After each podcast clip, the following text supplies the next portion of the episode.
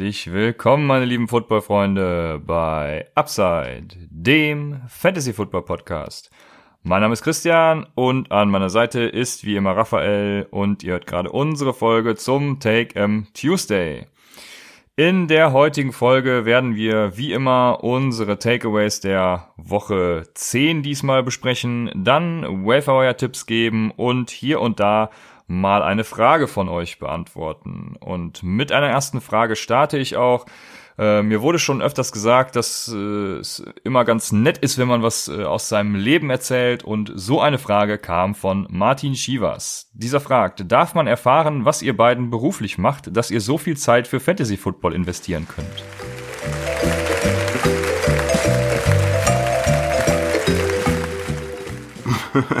kann der Martin Schievers versteht nicht, wie man so viel Zeit für Fantasy investiert. sehr, sehr nice. Ja, also ich bin ja äh, Taxi-Driver vom Beruf äh, hier in Düsseldorf. Das heißt, wenn ihr mal hier in der Ecke seid, äh, ordentlich Trinkgeld geben. Ne? Festpreise gibt's nicht. Umwege inklusive. Ja, viel Zeit für, für Fantasy ähm, haben wir natürlich, weil es einfach live ist, ne? weil wir es lieben. Ähm, man kann schon sagen, das ist mittlerweile eine große Leidenschaft. Ne? Wir versuchen natürlich euch auch zu vermitteln, dass es einfach richtig geil ist, richtig viel Spaß macht. Wir wollen Fantasy natürlich auch ähm, ja, weiter voranbringen. Ähm, das Schöne daran ist natürlich auch, dass es unheimlich äh, connected, ne? Auch untereinander, wenn ihr Dynasty Ligen spielt oder so zum Beispiel, können sich ja auch Freundschaften entwickeln oder irgendwie Stamm, Redraft Ligen, hat man auch immer regen Austausch, ne? Also diese Liebe zum, zum Fantasy ist einfach, weil es für mich dazugehört ähm, zum Football und wir gucken ja schon etliche Jahre Football und deswegen gehört Fantasy einfach dazu.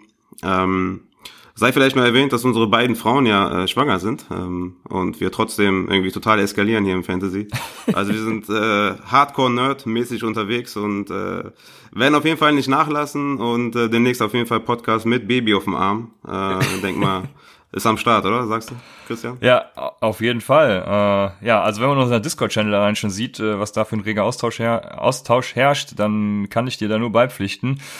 Genau, also ich bin Unternehmensberater, Berater für Business Analytics und Controlling nennt man das. Das heißt, äh, ja, bei strategischen Fragestellungen in einem Unternehmen kommt dann die entsprechende Person auf mich, mein Vorgesetzten, auch immer zu. Beispielsweise, wenn Umsatzzahlen eingebrochen sind oder eben verbessert werden sollen, irgendwas analysiert werden soll, eine bestimmte Fragestellung da ist dann wird das Ganze analysiert, äh, irgendwelche Reportings aufgesetzt, Berichte erstellt und äh, ja, dem Unternehmen dabei geholfen, sich zu verbessern. Dazu bin ich noch in der Kommunalpolitik einer ja, mittelgroßen Stadt, ist es laut Definition, also 30.000 Einwohner. Für mich ist das eine kleine Pupsstadt, aber ja, ist laut Definition eine Mittelstadt. Genau, in der Kommunalpolitik, äh, wie du schon sagtest, im Februar werde ich auch noch Vater, also die Zeit ist eigentlich überhaupt nicht gegeben ich habe das große Glück wirklich, bis Sommer habe ich meinen Master noch gemacht, Master Finance and Accounting. Und da musste meine Frau schon immer auf mich verzichten, da ich abends am Schreibtisch saß nach der Arbeit. Also ich habe das alles nebenberuflich gemacht. Und deswegen ist sie so ein bisschen gewohnt. Und äh, ich kann mich glücklich schätzen, dass ich eine Frau habe, die die ganze Scheiße so mitmacht, wenn ich auch abends auf der Couch liege und eigentlich nur mich mit meinem Handy beschäftige und Fantasy-Stats äh, gucke und keine Augen und alles für sie habe. Äh, ja, also wir haben eigentlich keine Zeit, aber äh, Glück mit unseren Lebensumständen, würde ich mal ja. Ich, und ich, ich, muss sogar sagen, meine Frau findet ja total geil, dass ich einen Podcast mache. Also die äh, feiert das übelst. Ja. Äh, von daher haben wir wahrscheinlich schon äh, Glück gehabt, was äh, unsere Umstände angeht. Ne? Ja, genau so sehe ich das auch und demnächst mit Baby auf dem Arm. Also bei mir ist es ab Februar soweit, wenn ihr dann irgendwie mal ein Geschrei äh, unten drunter habt, dann nicht wundern.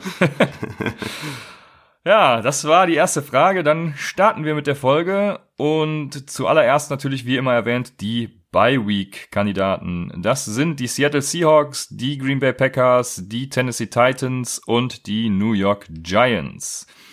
Kurz ein paar News. Ich werde es wirklich nur ansprechen, dann vielleicht ein, zwei Sätze dazu, weil wir selber noch nicht genau wissen, was jetzt mit den Leuten passiert. Die erste ist, Devonta Freeman hat sich am äh, Enkel verletzt.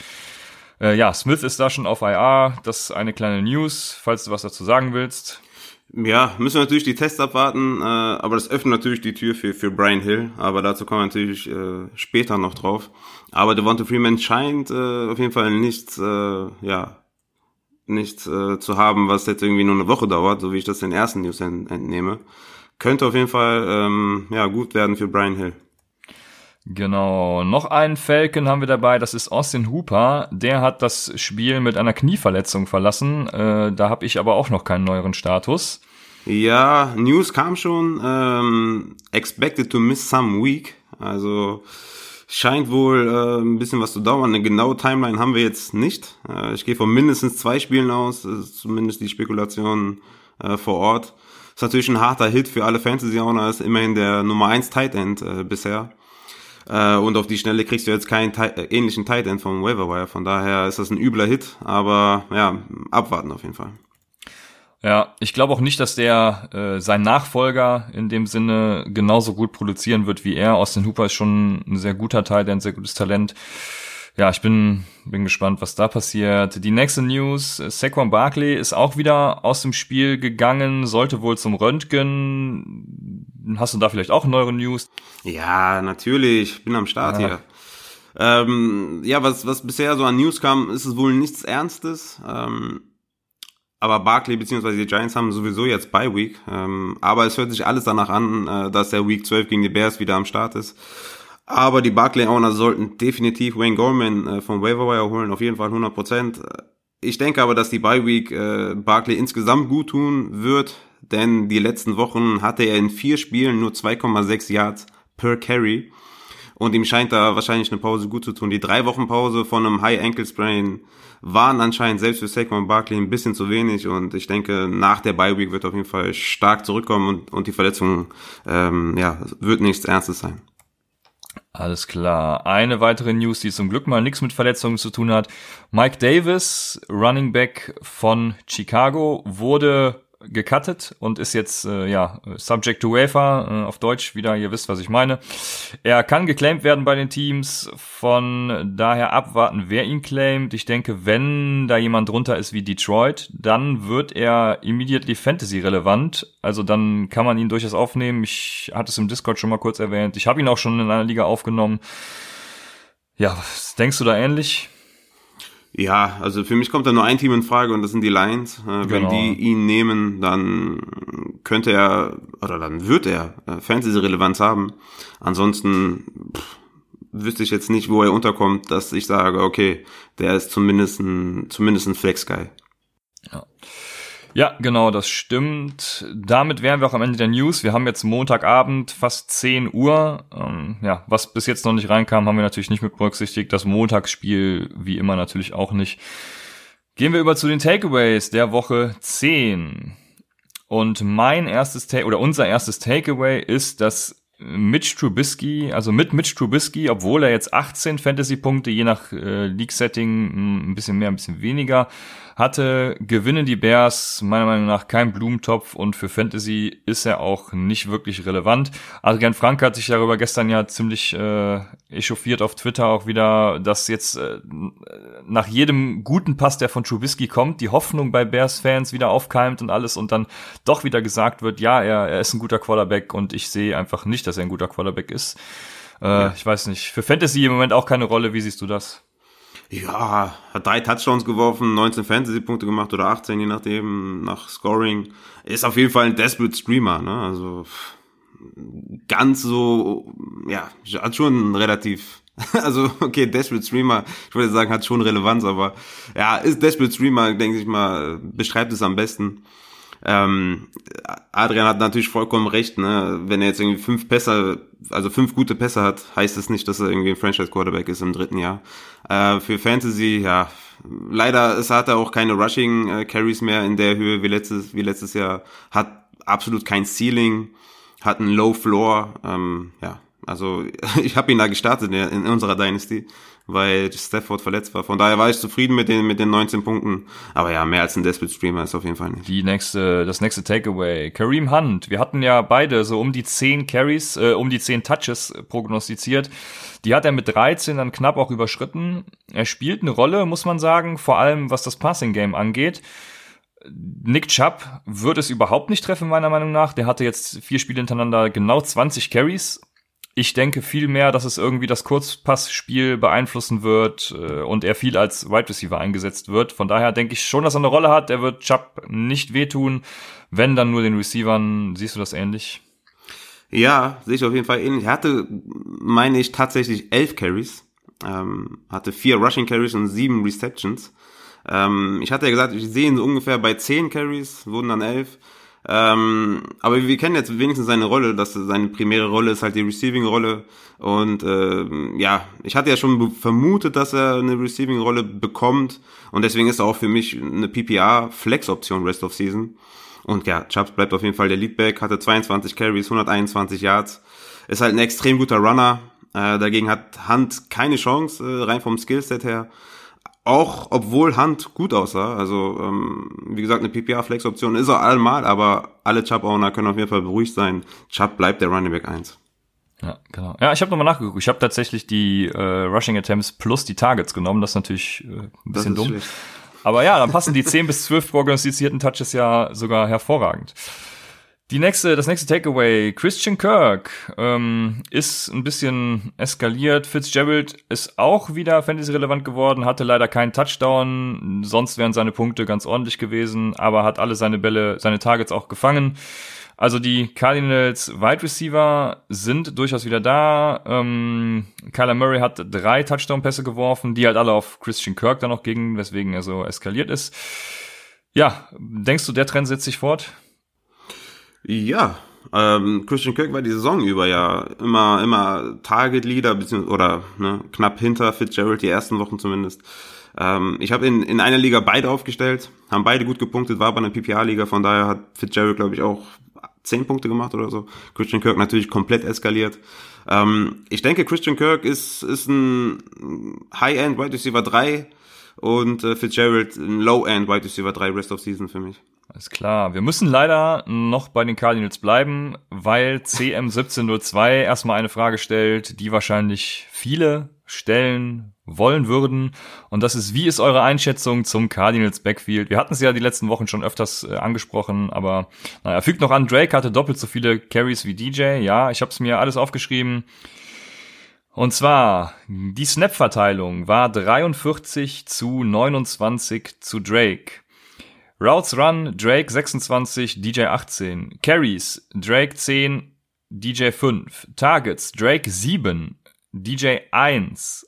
Und als äh, als Slot Receiver oder Whiteout aufgestellt waren jeweils beide fünf Mal. Was mich besonders irritiert dabei ist eben, dass Drake sieben Targets sah und DJ nur eines. Und DJ sah auch so aus, ich habe ich weiß nicht, ob man die im Deutschen, also wie man die im Deutschen nennt, diese, du kennst doch diese Power Slats, äh, ne, die man sich so auf den Rücken spannt, wo dann die, ähm, die Hantelgewichte auch draufgeschnürt werden und wo man dann mit rennt, ne? So, so ungefähr, ich, wie gesagt, ich weiß gerade nicht die deutsche Übersetzung, ein Schlitten oder so, den man sich hinten drauf schnallt. So ungefähr sieht's aus, wenn DJ äh, sonntagsabends in der NFL läuft. Also genauso ja, unsere, spritzig. Unsere Bird Gang Steffi, äh, die auch im Discord-Channel ist, die hatte irgendwie äh, einen Twitter-Post zitiert und gesagt, äh, DJ läuft so, als wenn er ein Klavier auf dem Rücken trägt. Ja, und, äh, genau. Glaub, das, das passt, ist ja. ziemlich gut auf den Punkt getroffen. Ne? Ja, und da gibt's jetzt natürlich zwei Optionen. Erstens, DJ ist immer noch angeschlagen, weil Cliff Kingsbury sagt ja auch, es war seine Entscheidung, ihn vor allem im vierten Viertel hat er, glaube ich, gar nicht gespielt, im vierten Viertel rauszulassen. Deswegen die erste Option ist das. Und die zweite Option ist, dass Drake sich als der bessere Back heraus stellt einfach und Cliff Kingsbury sowieso nicht mit DJ arbeiten will, was dann eben auch DJs Unlust unterstreichen würde und schon seine ganze ja, seine ganze Art, die ganze Saison und der zweite Punkt wäre im Prinzip noch schlimmer als der erste schon. Ja, äh, ich glaube, ich brauche dich gar nicht fragen. Du bist sowieso, äh, wirst jetzt deine Hassrede gegen DJ halten. Also du, du darfst ruhig was sagen. Ja. ja, ich bin in der Offseason ja nicht müde geworden zu betonen, dass DJ kein guter Running Back mehr ist. Äh, 2016 lange her, hatte ich ja schon in der Offseason gesagt, äh, Running Back wird nicht besser, da war er auf seiner Hochphase. Äh, es geht dann immer rapide bergab. Und speziell als Runner habe ich ihn in der Offseason, ja, habe ich ja gesagt, seine, seine Juke-Werte waren extrem schlecht, seine Elusive-Werte waren schlecht. Zur Erinnerung, letzte Saison 3,6 Yards per Carry. Diese Saison 3,8 Yards per Carry und das sind True Yards per Carry. Das heißt, da werden keine Runs äh, über 10 Yards eingerechnet, weil die dann verzerren. Also True Yards per Carry ist der Running Back 40 diese Saison. Äh, das Elusive Rating war letztes Jahr, äh, war ja Running Back 43. Juke Rate, Load Pro, Pro, äh, Player Profiler, Running Back 51 letztes Jahr, dieses Jahr Running Back 54. Äh, wie gesagt, das ist alles Daten von Player Profiler, könnt ihr alles nachschauen. Äh, also David Johnson ist einfach kein guter Runner mehr. Das Einzige, was ihn gerettet hat, waren die Receiving-Fähigkeiten. Und wenn er jetzt da auch eingeschränkt ist, dann ist er komplett äh, unnütz. Wie du schon sagtest, Kenyon Drake hatte sieben Targets, sechs Receptions. David Johnson nur ein Target, ein Reception. Wie gesagt, du hast ja auch schon gesagt, inwiefern es eventuell noch an seiner Verletzung lag, weiß ich nicht. Aber er ist safe kein Running Back 1 Rest of Season. Da hatten wir letzte Folge ja noch, äh, ja, habe ich, dich, hab ich dir noch ein paar Namen gegeben, wo du ja alle irgendwie vor David Johnson hattest, was mich dann, wo ich dann dachte, okay, krass, du hast ihn wirklich als Running Back 1. Also da, da, ich hatte ihn ja schon als Running Back 2 und ähm, ja, ich weiß nicht mehr mehr, ob der jetzt noch ein, ob, ob er jetzt noch ein Running Back 2 überhaupt ist, Rest of Season. Ähm, ja, schwer zu sagen. Also Running Back 1 safe nicht. Äh, ihr hättet ihn schon letzte Woche verkaufen sollen, ich habe es euch ja gesagt. Ähm, und Running Back 2 ist er für mich, stand jetzt auch nicht mehr. Man muss dazu sagen, dass Kenyon Drake halt einfach auch mal den Tackle nimmt, was DJ nicht macht, der wirft sich dann lieber auf den Boden und der wirkt einfach viel motivierter und alles. Also DJ hat ja auch einen Fumble, ist mir gerade eben noch wieder ja. eingefallen. Also äh, es spricht eigentlich alles gegen ihn und ich würde jetzt sagen, ja, das äh, Spiel gegen Tampa ist natürlich auch kein gutes Spiel für Running Backs, aber irgendwann kommt, glaube ich, auch der Punkt, wo man sich mal eingestehen muss, dass das vielleicht nichts mehr geben wird. Also ich ja, man kann eigentlich nur Hold sagen, weil verkaufen wirst du ihn nicht können und äh, droppen wäre auch, denke ich, erstmal dumm. Abwarten, was er nächste Woche so bringt. Dann hat er eh erstmal bei. Ja, und dann weitersehen. Mal kommen wir zum nächsten Takeaway. Das ist die Gegenseite. Ronald Jones. Ist er der tatsächliche Leadback in Tampa? Er hatte genauso viele Carries wie Barber. Jones war aber im Passing Game sehr stark eingebunden. Da hatte er acht Receptions von acht Targets auch. Damit war er äh, zwar kein Target-Leader, ich glaube, Godwin hatte zwölf, aber er war Reception-Leader, also äh, mit seinen acht Receptions der quasi führende Receiver bei Tampa. Ja, denk, was denkst du über seine, sein Fantasy-Outlook? Ja, erstaunlich. Bei den äh, Blocking-Fähigkeiten von Ronald Jones, dass sie ihn da so im Passing-Game einsetzen, hat mich auf jeden Fall sehr erstaunt. Ja, 19 Carries Ronald Jones insgesamt, 12 Carries Peyton Barber insgesamt, äh, wobei viele Carries von Barber nach dem Fumble von Ronald Jones kamen. Ähm, Ronald Jones war auf dem Weg, natürlich der klare Leadback zu sein, fast schon der Workhorse äh, zu sein. Dann kam der Fumble im vierten Quarter und ab da hat dann Peyton Barber übernommen. Und dadurch wissen wir jetzt natürlich nicht, wie sie weiter mit ihm vorgehen. Geben sie ihm weiterhin den extremen Workload. Äh, bis dahin äh, hatte Barber, glaube ich, sechs Carries insgesamt. Ähm, ich kann mir aber gut vorstellen, dass wir so einen 65-35-Split äh, gegen die Saints sehen werden. Dass er da ähm, ja durch den Fumble oder durch diesen Heavy Workload, vielleicht hat er deswegen auch gefummelt, man weiß es ja nicht, war glaube ich das erste Mal in der Saison, dass er so viele Carries hatte. Ähm, deswegen kann, habe ich ihn nächste Woche gegen die Saints, ähm, ist er je nachdem, das muss ich noch mal in den Rankings dann gucken, wie viele Spieler oder wie viele Running Backs dann bei Week haben. Kann sein, dass er trotzdem noch in die Running Back 2 Option rutscht wegen den ganzen Bye Weeks. Aber da ist er eher so ein, so ein Flex-Kandidat, Ronald Jones. Äh, vor allem auch, weil es gegen die Saints geht. Aber ich bin gespannt, wie da die, die Split-Verteilung weiterhin aussieht. Ja, der Fumble lag vor allem, also vor dem Fumble ist mir schon öfters aufgefallen, wenn er einen Ball gefangen hat, dann hat er den nicht sofort getackt, äh, wieder deutsche Wort, also nicht direkt verstaut, sag ich mal. Ja, verstaut, seinen, genau. Ne, in seiner, in seiner Ellbogensenke oder wie man das auch immer nennt, sondern irgendwie mit beiden Händen vor sich hergetragen und genau das war auch der Fall bei diesem Fumble. Und dann denke ich mir nur, wie kann sowas passieren? Aber das sind zumindest meiner Erfahrung nach so Fehler, die man relativ schnell dann auch mit ein bisschen äh, Wiederholungen und äh, ja, ein bisschen Workload dann abstellen kann im Training auch, dies, das. Also von daher, ja, Ronald Jones, ich bin gespannt. Gegen die Saints natürlich ein sehr schwieriges Matchup, aber auf jeden Fall eine interessante Sache. Der nächste Takeaway, und da wirst du dich bestimmt sehr drüber gefreut haben, ist, dass Darius Slayton ein durchaus sehr guter Fantasy-Spieler war und auch ein sehr guter ja, Real Football Wide Receiver. Ist er für dich ein Wide Receiver 2 oder 3 Rest of Season? Äh, Wide Receiver 2 auf keinen Fall, auf gar keinen Fall. Ähm, er sieht verdammt gut aus. Äh, hat eine super geile Chemie mit Daniel Jones, liegt natürlich auch am, am Training Camp, äh, wo Slayton nicht äh, mit den Startern trainiert hat, also nicht mit Eli, sondern mit dem Backup, damals noch mit Daniel Jones. Haben da auf jeden Fall eine super geile Chemie aufgebaut. Aber er ist dann doch eher in Richtung Wide Receiver 3, Wide Receiver 4 anzusiedeln, hatte 14 Tage, 10 Receptions, 121 Jahre, zwei Touchdowns. ist natürlich extrem krass. Äh, es lag aber auch zum großen Teil natürlich auch an der Jets äh, Secondary, die natürlich unfassbar schlecht ist. Da müssen wir natürlich auch realistisch bleiben. Und Evan Engram und äh, Sterling Shepard haben nicht gespielt. Die könnten auch nach der Bye Week beide wiederkommen. Und dann geht's auch wieder gegen die Bears. Also von daher äh, war ein geiles Spiel. Wir haben uns alle gefreut. Ich natürlich als Giants-Fan umso mehr. Habe mich noch in eine Liga aufgestellt. Aber ähm, da muss ich den Hype auf jeden Fall ein bisschen, bisschen äh, senken. Äh, der ist auf jeden Fall kein Wide Receiver 2. Eher Richtung Wide Receiver 4, High-End Wide Receiver 4. Ähm, da ist er anzusiedeln. Okay, zu ihm sag ich dann später noch etwas. Zwei Takeaways habe ich noch. Das erste ist, dass die Titans Offense unter Tannehill wirklich verdammt gut läuft. Derrick Henry ähm, profitiert davon und der andere, der davon profitiert, ist Jonu Smith, der Tight End. Aber ansonsten kann man in Tennessee weiterhin alle Receiver, was Fantasy angeht, ja, vergessen, sage ich mal. AJ Brown hatte ja, ein paar Pünktchen, je nach Scoring-Format irgendwie zwei, drei oder so, also nicht wirklich nennenswert. Nur John Smith, der auch Target Leader war und Derrick Henry liefern da. Sieht gut aus, aber bringt uns im Fantasy natürlich nicht weiter.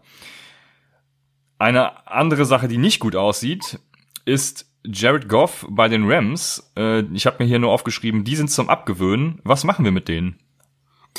Ja, wir stellen die Rams Skillspieler nur auf, äh, wenn sie zu Hause spielen. Äh, Cooper Cup, null Punkte, null Receptions. Also, dass ich das mal sehen werde, hätte ich niemals gedacht. Äh, also, da hat man fast keine Worte für. Jerry Goff ist einfach unfassbar schlecht auswärts. Ähm, gegen die Steelers, also, ne, also du kannst Cooper Cup nicht sitten, wenn, wenn im nächsten Auswärtsspiel oder so. Aber äh, ja, was soll man da sagen? Die Rams sind einfach extrem schlecht äh, auswärts, vor allem weil Goff da sehr, sehr schlecht ist. Gurley, pff, extrem enttäuscht mal wieder. Fällt auch auf jeden Fall aus der Running Back 2 Diskussion Rest of Season komplett raus, meiner Meinung nach. Ähm, Daryl Henderson kein Faktor, Malcolm Brown kein Faktor. Die Receiver außer Woods äh, war, ja, hat ein paar Targets wenigstens ja, kannst du alle nicht aufstellen, tatsächlich. Ähm, musst du je nach, je nach Matchup und ähm, wir kommen langsam an den Punkt, wo man dann auch sagen muss, ja, Gurley ist ein Sit oder den stellst du auch nicht auf über einem Ronald Jones zum Beispiel oder ne, langsam kommen wir wirklich zu dem Zeitpunkt, da ähm, ja, hilft es nichts, dass du bei den Rams spielst, sondern man muss die Rams jetzt auf jeden Fall auch runterstufen als ja keine High Power Offense. Ich denke, dazu ist damit dann noch alles gesagt kommen wir zu den Waferwire Targets. Nochmal erwähnt die Bye Weeks. Seattle Seahawks, Green Bay Packers, Tennessee Titans und New York Giants. Wie immer starten wir mit den Quarterbacks und ich will es da echt kurz machen. Ich habe mir einfach nur zwei Namen aufgeschrieben. Sam Darnold, der ja auch jetzt wieder ein Rushing, oder jetzt nicht wieder, sondern der einen Rushing Touchdown hatte und auch wieder mal nach einer Schwächephase gut produziert hat. Hat, wie wir ja öfters schon gesagt haben, einen sehr geilen Schedule. Von daher Sam Darnold kann man durchaus aufnehmen. Und Nick Foles ist natürlich jetzt Starter in Jacksonville. Also das sind so zwei Kandidaten, die ich mir aufgeschrieben habe. Wenn du ja. nichts mehr hast, können wir auch direkt weitermachen. Ja, zu, zu, dem, zu Sam Darnold noch kurz. Ähm, seit seiner Rückkehr hatte er immer mindestens 30 Passing-Versuche. Und abgesehen vom New England, vom New England Spiel hatte er mindestens einen Touchdown. Ähm, hatte sogar sieben Touchdowns in vier Spielen, wie gesagt, wenn man das Patriots Spiel rausnimmt. Von daher ist er auf jeden Fall ein Streamer. Ähm, ein Top 20 Quarterback äh, kann man ihn auf jeden Fall einstufen. Ähm, sah eigentlich ganz gut aus. Ist natürlich jetzt nicht die High Power Offense, aber hat auf jeden Fall produziert, keine Interception geworfen, hat da einen, einen Step Forward gemacht auf jeden Fall. Die Running Backs und da starten wir natürlich mit einem, der jetzt von der Verletzung von Devonta Freeman profitiert und das ist Brian Hill. Der ist 1% owned. Wie bei den News schon angekündigt, Devonta Freeman und auch Ito Smith, der ja letzte Woche oder jetzt äh, zum Ende der Woche auf IR gegangen ist, werden fehlen. Und Hill wird dann neben Kenyon Barner der Leadback sein. Direkt die erste Frage an dich. Würdest du Hill aufnehmen oder erwartest du dann eine ähnliche Überraschung wie bei Ty Johnson, dass da doch jemand anders noch mit reinspielt? Ty wer? Ich äh, kenne keinen Ty Johnson. ähm, ich habe ich hab jetzt gerade, aktuell, genau um diese Uhrzeit jetzt, kam gerade äh, Coach Dan Quinsett he's confident, dass äh, Brian Hill die Lead-Rolle übernehmen wird, wenn Devonta Freeman ausfällt. Das heißt, auf jeden Fall aufnehmen, Brian Hill hatte 21 Carries und einen Touchdown gegen eine starke Saints Run Defense, den äh, Touchdown per Receiving geholt. Also bekommt den Workload, wenn Freeman out, out ist und ja, sie spielen gegen Carolina, die aktuell die drittschlechteste Run-Defense gegen Running Back sind. Von daher ist auf jeden Fall, äh, wenn Devonta Freeman ausfällt, ist ein Running Back 2 auf jeden Fall. Ja, ja, also ich habe äh, genau, ich habe mir nur Stats aufgeschrieben, um die Euphoriebremse ein bisschen zu drücken, weil Brian Hill wird natürlich jetzt diese Woche in aller Munde sein, weil du kriegst so spät in der Saison halt kein Leadback mehr für umsonst vom Waferwire, sag ich mal. Äh, also ja, für umsonst, umsonst kriegst du nicht. Schwierig. Ja, also ähm, du kriegst keinen frei verfügbaren mehr, das wollte ich eigentlich sagen. Ja, äh, was ich mir aufgeschrieben habe, Freeman hatte nie mehr als 20 Carries das muss man erstmal berücksichtigen, weil mehr wird Brian Hill auch nicht sehen. Die 20 Carries von Hill gestern waren natürlich der Führung geschuldet und dass sie die Uhr runterlaufen lassen wollten. Mit einem geilen Matchup gegen Carolina ist er natürlich, wie du schon gesagt hast, ein sehr guter Streamer. Die Packers Running Backs hatten 26 Carries für 156 Yards und drei Touchdowns combined gegen Carolina ja, je nachdem, wie desperate man ist, kann man da, denke ich, schon 6 bis 17 Prozent, habe ich mal aufgeschrieben. Also wenn ich desperate bin, dann investiere ich auf 17, aber würdest du darüber gehen und mehr bieten? Nee, also ich würde auch 15 Prozent hätte ich jetzt gesagt, ähm, weil man noch nicht genau weiß, ob Devonta Freeman out ist. Aber wenn er out ist, dann ähm, ja, sehe ich ihn auf jeden Fall als Running Back 2 äh, im Ranking, auf jeden Fall. Okay. Weil es halt auch gegen Carolina geht. Ne? Ja, ich habe noch ein kleines Side-Fact für Carolina, um die Euphoriebremse noch weiter zu treten. Hill war laut Next Gen Stats erfolgreicher im Outside Run. Carolina ist aber die letzten beiden Spiele eigentlich nur anfällig gegen Inside Runs gewesen. Also das nochmal so als kleiner, kleiner Side-Fact am Rande. Ähm, das muss jetzt nichts zu bedeuten haben. Ich bin da nicht in die tiefere Analyse gegangen, weil ich nicht denke, dass es das einen riesen Einfluss hat, aber ich dachte, das ist ganz interessant mal zu sehen, sowas, dass äh, ja, er viel Outside läuft, da Erfolg hat und Carolina aber Inside anfällig ist. Ich denke, da wird er genauso viel Erfolg haben. Ja, gegen Carolina auf jeden Fall ein Shot wert. Den nächsten Spieler, den ich habe, ist Darius Geis. Den hattest du ja auch schon öfters mal erwähnt, wenn ich mich richtig erinnere. Der kann in Woche 11 von der Injured Reserve zurück. Und ja, ich denke, im ersten Spiel wird er nicht allzu viel Workload von Peterson abknapsen. Aber sein Playoff-Schedule ist dann halt mit Green Bay, Philadelphia nicht so geil. Äh, aber ja, New York Giants im Finale, wenn ihr da reinkommen solltet, das ist natürlich äh, der Glücksfall für jeden Fantasy-Owner. Wenn er bis dahin den Star Starter-Job zurück hat und im Finale gegen die Giants ran muss, da, was will ich mehr, sag ich mal. Ja, ich hatte das auch schon auf Twitter mal äh, gesagt, da hatte auch jemand gefragt bezüglich Darius Guys. Also ich gehe nicht davon aus, dass er der Leadback sein wird. Ich gehe davon aus, dass die ihn langsam ranführen. Ich schätze ihn auf eine ähnliche Rolle wie Kareem Hunt jetzt auch hatte, eher die Receiving-Rolle, eher ein Receiving-Game, eher ein PPR-Flex-Guy. Ähm, Leadback vielleicht äh, ja in Woche 16 oder 15 vielleicht, äh, je nachdem wie er sich anstellt, je nachdem ähm, ja, ob Peterson, also er, er macht echt gute, hat einen guten, macht einen guten Eindruck, Adrian Peterson. Ich kann mir nicht vorstellen, dass sie ihm da jetzt äh, den, den Heavy Workload wegnehmen und ihm Geist direkt geben, der jetzt irgendwie drei, vier Mal hintereinander verletzt war, ähm, ohne irgendwie mal vier Spiele am Stück zu spielen. Von daher, Receiving oder Leadback-Rolle wird er nicht bekommen, eher die Receiving-Rolle und ähm, deswegen ist er jetzt kein unbedingtes Waiver-Wire-Target für mich. Okay, eine Sache noch, Wayne, Wayne Gallman, äh, natürlich als Barclay-Owner könnt ihr den diese Woche schon aufnehmen. Ansonsten wartet ihr einfach ab, was passiert. Ihr könnt ihn natürlich diese Woche generell billig kriegen, weil die Giants bei haben. Nächste Woche wird er dann teurer, wenn Barkley tatsächlich ausfällt. Das ist dann eure Entscheidung. Ich finde, man ja. sollte ihn nur erwähnt haben. Du hast es ja eben auch schon angesprochen. Äh, von ja. daher kannst du weitermachen. Ja, wenn, wenn ihr Barkley Owner seid, dann müsst ihr ihn auf jeden Fall vom Waiver Wire holen.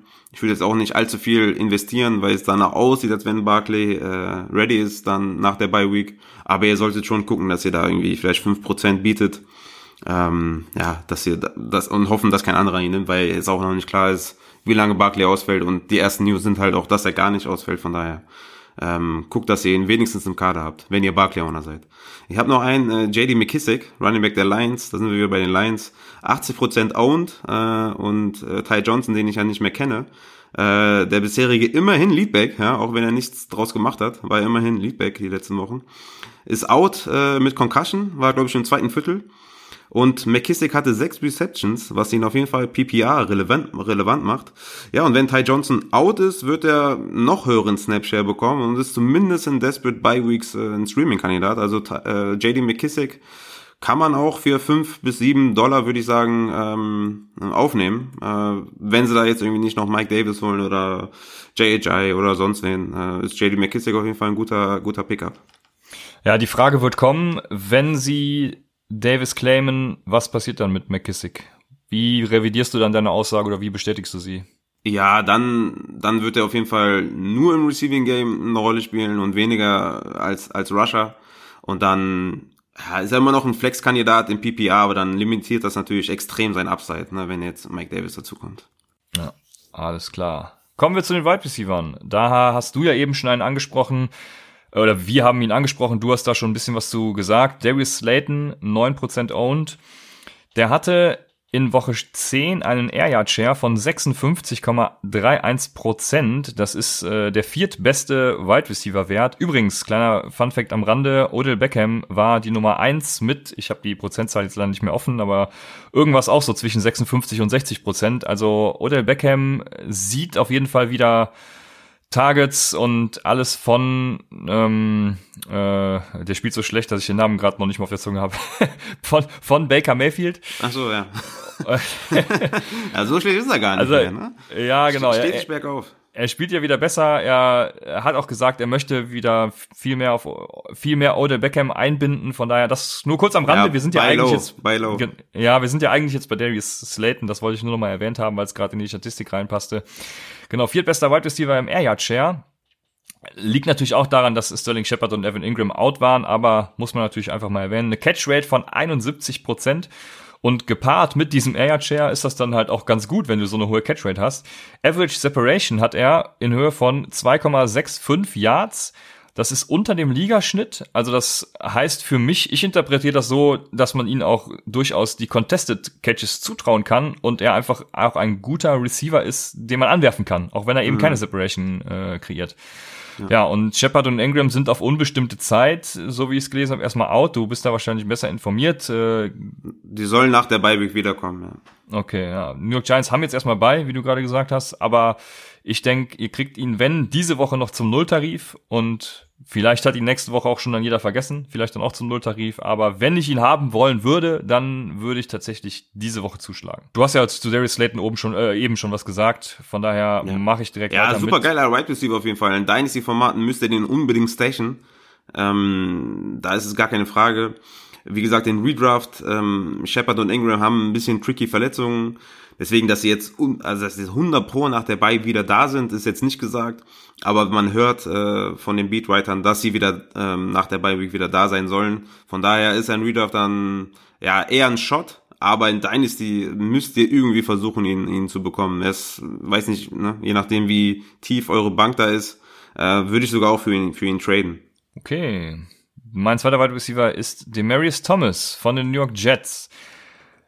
Ich habe mir aufgeschrieben, gleichzeitig erwähnen, dass man Robbie Anderson droppen kann. Äh, das möchte ich hier an dieser Stelle erwähnen. Robbie Anderson, super talentierter Receiver. Ich mag ihn sehr, aber hat keine Fantasy-Relevanz und wird sie wahrscheinlich auch nicht kriegen, wenn man den Trend so fortführt. Aber bleiben wir bei Demarius Thomas. Der hatte sechs Receptions aus neun Targets für 84 Yards. Leider haben Crowder und Bell die Touchdowns gemacht, deshalb hat er eben auch nicht mehr gesehen und kann nicht mehr Punkte gemacht. Aber seit der Bye Week von den Jets ist er ständig ins Receiving Game eingebunden und führt die Jets mit einem Target Share von 21% auch an.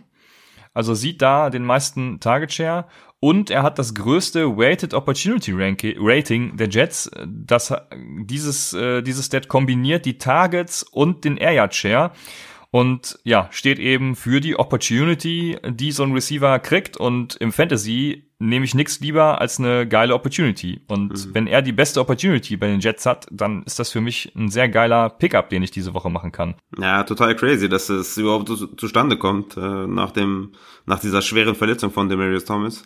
Wurde dann auch rumgereicht am, am Waiver Wire, ist ja. jetzt letztendlich bei den Jets gelandet. Aber ich muss ehrlich sagen, äh, ich sehe da bei Robbie Anderson, obwohl er wirklich komplett enttäuscht, sehe ich da den höheren Upside. Ähm, auch, ja, Darnold ist nicht bekannt für sein Deep Ball, was natürlich Robbie Anderson ein bisschen wehtut. Aber das sind beides Flex-Kandidaten, wenn überhaupt. Ähm, und auf der Flex gehe ich mit dem Upside. Und, und wenn du mich jetzt fragst, äh, Rest of Season, wen möchtest du auf deiner Flex? Gehe ich trotz der geilen Stats von Demarius Thomas auf Robbie Anderson, äh, weil ich da den höheren Upside äh, habe. Ich würde tatsächlich mit Demarius Thomas gehen, weil ich da die bessere Entwicklungskurve, sage ich mal, sehe und irgendwie ja.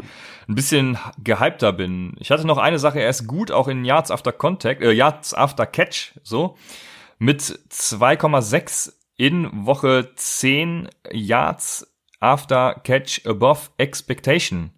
Das heißt, er ist ein sehr effizienter Spieler, um es mal kurz zu fassen. Äh, in der gesamten Saison auch 1,2. Das ist immer noch ein positiver, sehr effizienter Wert, aber 2,6 in Woche 10, das ist schon echt äh, sehr gut und übel. Und äh, da sehe ich einfach Opportunity und bin, was Demarius Thomas angeht, sehr hoch dabei.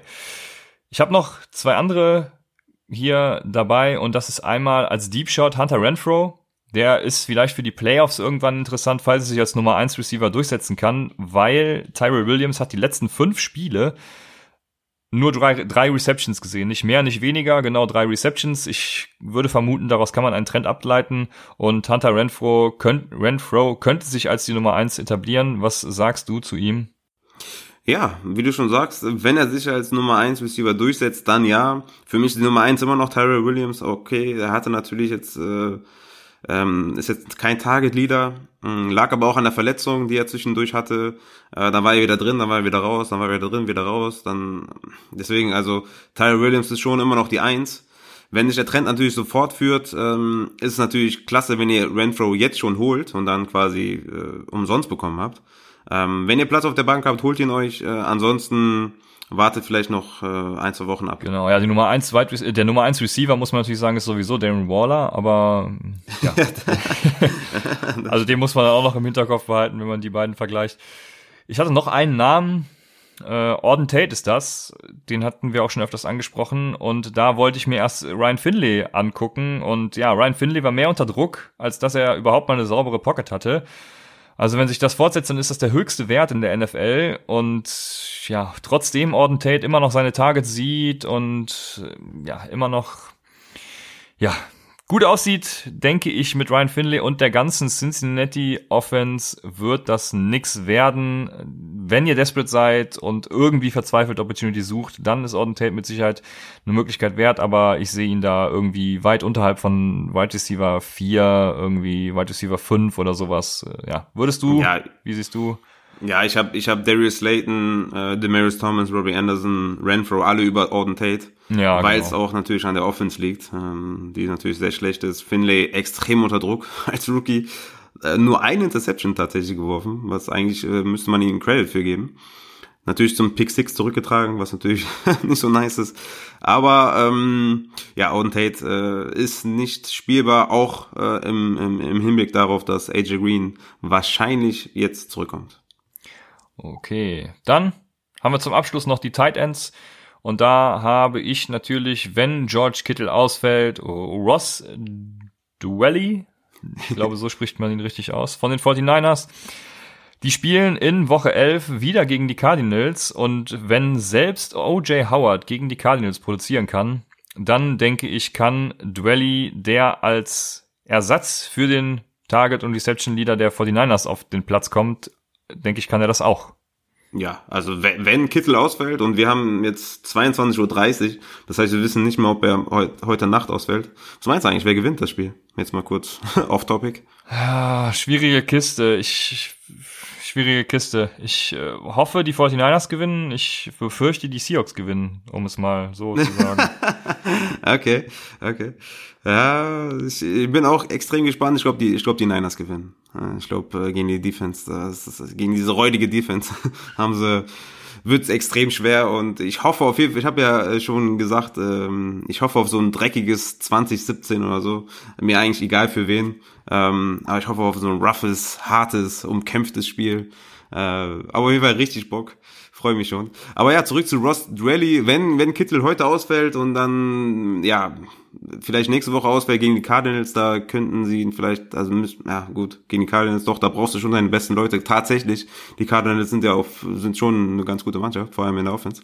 Ähm, ist auf jeden Fall, denke ich mal, ein guter, guter Pickup und gegen Cardinals kann jeder produzieren, da hast du vollkommen recht. Ich habe noch einen, äh, Ryan Griffin, Tight End der Jets. Chris Herndon ist out mit einer Rippenverletzung. Timeline ist auch noch nicht ganz bekannt, soll wohl nächste Woche nicht spielen. Ähm, ja, in Woche 8 und 9 hatte äh, Ryan Griffin vier beziehungsweise acht Targets für jeweils über 50 Yards und zwei Touchdowns ähm, in den zwei Spielen. Also von daher ist Ryan Griffin auf jeden Fall ein Streamer, zum Beispiel für die Austin Hooper, ja, Owner, die jetzt leider damit rechnen müssen, dass Austin Hooper ausfällt. Ist da so ein Ryan Griffin nächste Woche ähm, auf jeden Fall eine Option? Ja, dem stimme ich zu und würde dann auch zum letzten und spannendsten Punkt des Take Em Tuesdays übergehen. Und das ist Raphaels räudige Defense der Woche. Oh yes. Ja, diese Woche habe ich nur zwei Defenses, äh, weil die meisten interessanten Defenses, die ich die letzten Woche äh, stetig genannt habe, mittlerweile über 65% owned sind und damit halt nicht mehr auf eurem Waiver sind. Äh, zu, zu erwähnen wären da die Bills zum Beispiel gegen die Dolphins oder auch die Vikings gegen die Broncos. Aber wie gesagt, äh, die sind meistens nicht mehr da. Von daher habe ich die jetzt komplett rausgelassen. Dafür habe ich zwei gute Sneaky Streaming Defenses rausgesucht. Da habe ich zum einen die Raiders, die sind 1% owned. Die spielen zu Hause gegen die Bengals und damit auch gegen Ryan Finley, äh, dem armen Jungen.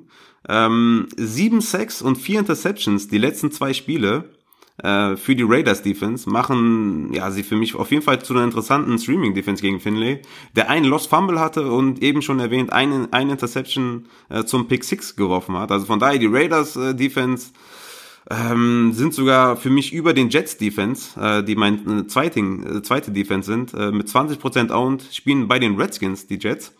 Und die Jets hatten gegen die Dolphins und gegen die Giants insgesamt 10 Sacks und gegen die Giants drei Fumbles, wovon sie zwei recovered haben. Und ja, jetzt äh, kommt halt ein weiteres nices Matchup mit den Redskins und mit Dwayne Haskins, der Starter Rest of Season ist, wie eben bekannt wurde. Und äh, ja, auch die Jets sind auf jeden Fall eine gute Streaming-Option die nächste Woche und auch die nächsten Wochen darauf. Aber tatsächlich nächste Woche würde ich da die, die mir die Raiders äh, schnappen gegen Ryan Finlay. Okay, vielen Dank für diese Empfehlungen. Damit sind wir dann auch am Ende des Take 'em Tuesdays. Ich hoffe, ihr hattet dieses Wochenende Erfolg und werdet mit unseren Wayfire-Tipps wieder auch die nächste Woche erfolgreich sein. Jetzt kommen ja auch wieder viele Spiele aus der Bye Week zurück. Wir hatten ja echt ein Bye Week Desaster dieses Wochenende. Ja, lasst uns für diese Folge gerne wieder Feedback da. Seid am Start, wenn wir Samstag Start-Sit-Empfehlungen dann geben. Und bis dahin viel Spaß beim Monday Night Football, wer es guckt. Ansonsten eine schöne Woche und bis Samstag bei Upside, dem Fantasy Football Podcast.